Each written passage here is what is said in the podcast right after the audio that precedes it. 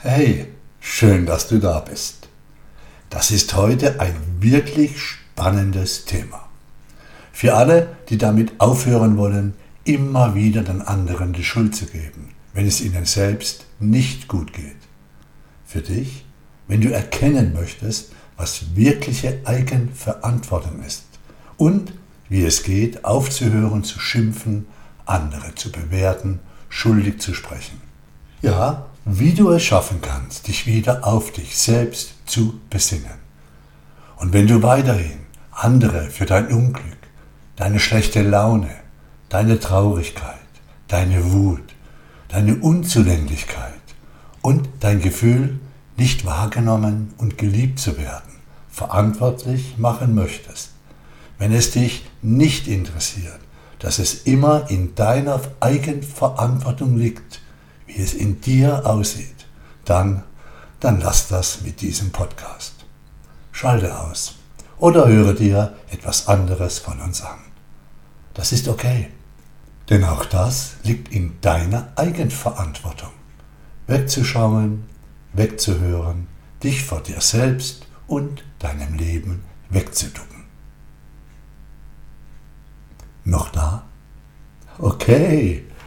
Ja, Niemand mag es, selbst an etwas schuld zu sein. Logisch.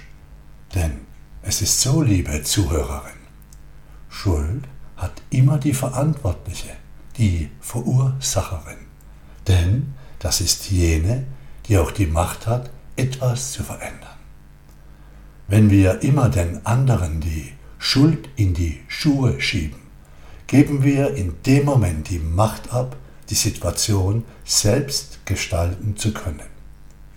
Jemandem die Schuld in die Schuhe schieben bedeutet, jemandem unberechtigt die Schuld zuzuweisen. Man macht also einen Menschen für etwas verantwortlich, mit dem dieser nichts, aber wirklich nichts zu tun hat.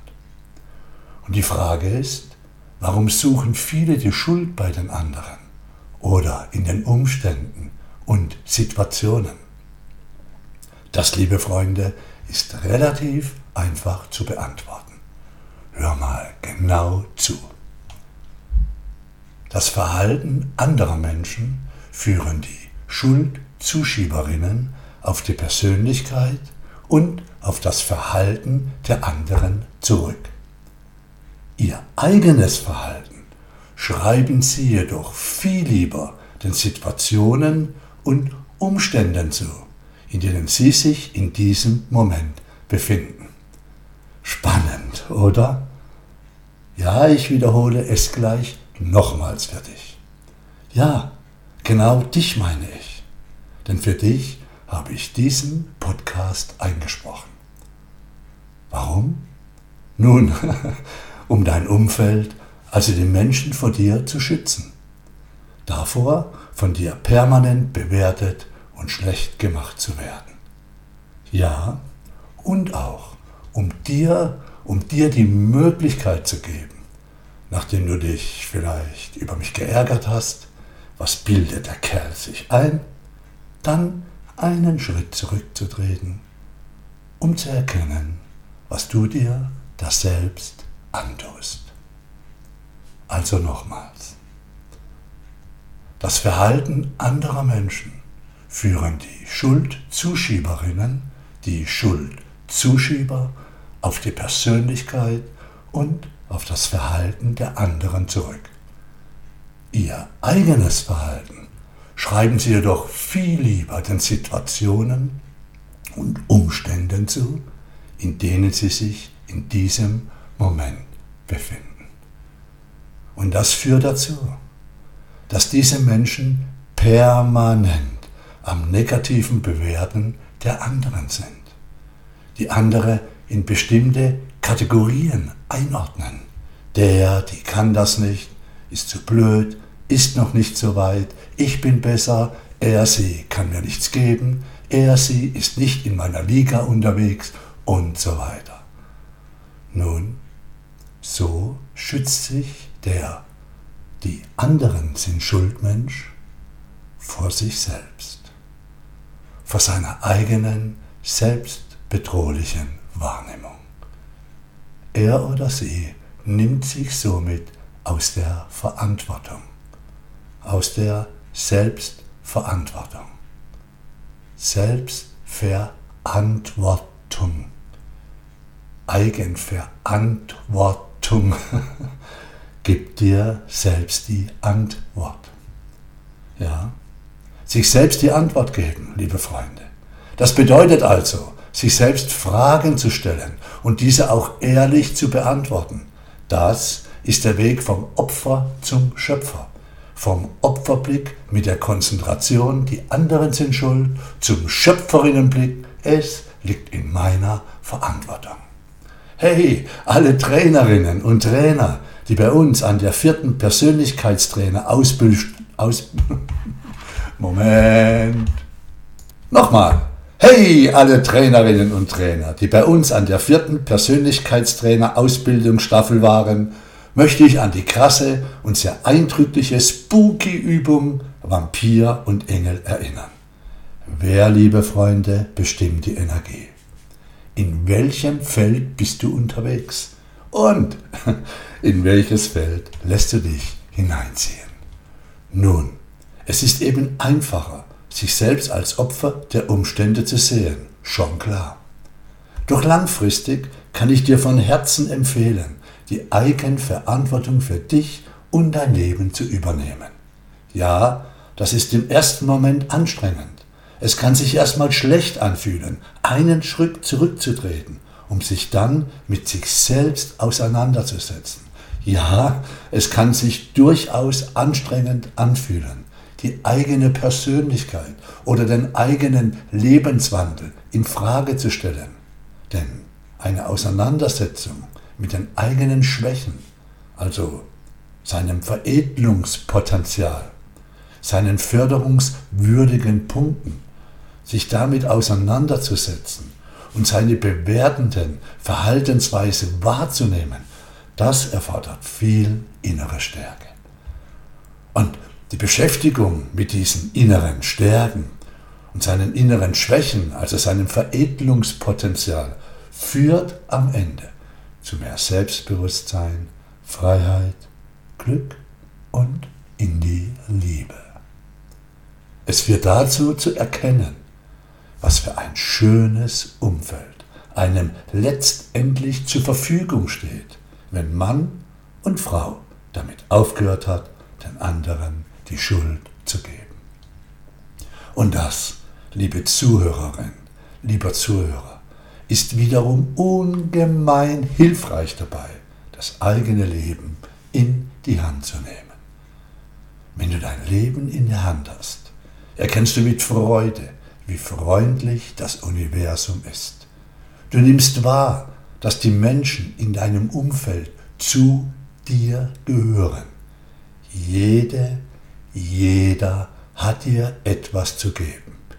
Jede und jeder.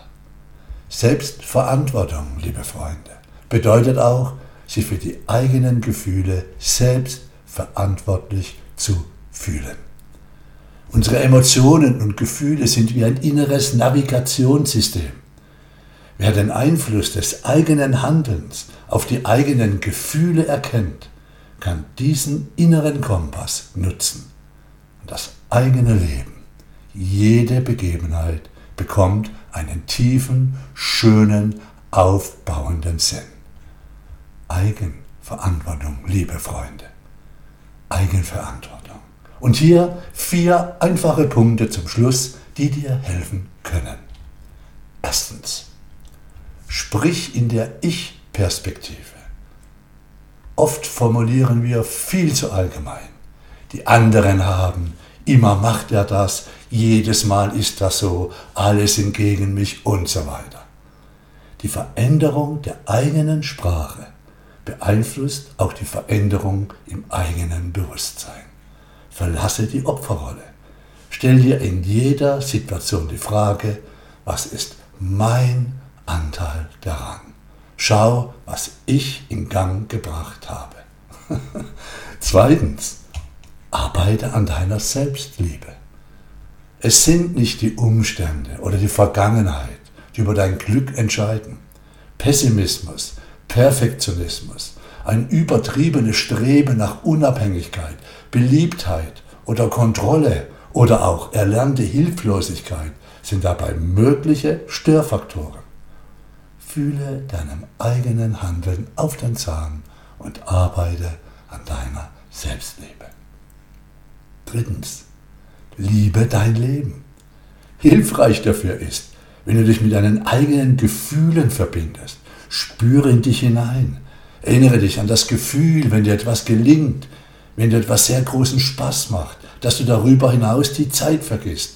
Wie fühlt es sich an, wenn du in einer Tätigkeit aufblühst und alles mit Leichtigkeit wie von alleine läuft? Was bedeutet gut? Ist es ein Kribbeln, ein inneres Lachen, ein Beschwingtsein, ein Gefühl des Zuhause-Seins, sich geborgen fühlens, der inneren Ruhe? Erkenne deinen Einfluss darauf. Was kannst du tun, um dich öfters in diese positive Gefühlslage zu versetzen? Und viertens, für mich einer der wichtigsten. Gebe den Menschen in deinem Umfeld eine Chance. Gehe mit diesem Blick in die Welt. Niemand möchte mir bewusst etwas Böses. Dir ist bewusst, dass, wenn sich die Menschen in deinem Umfeld komisch verhalten, dahinter eine Unsicherheit, Angst, aber auch eine verminderte Selbstliebe ist.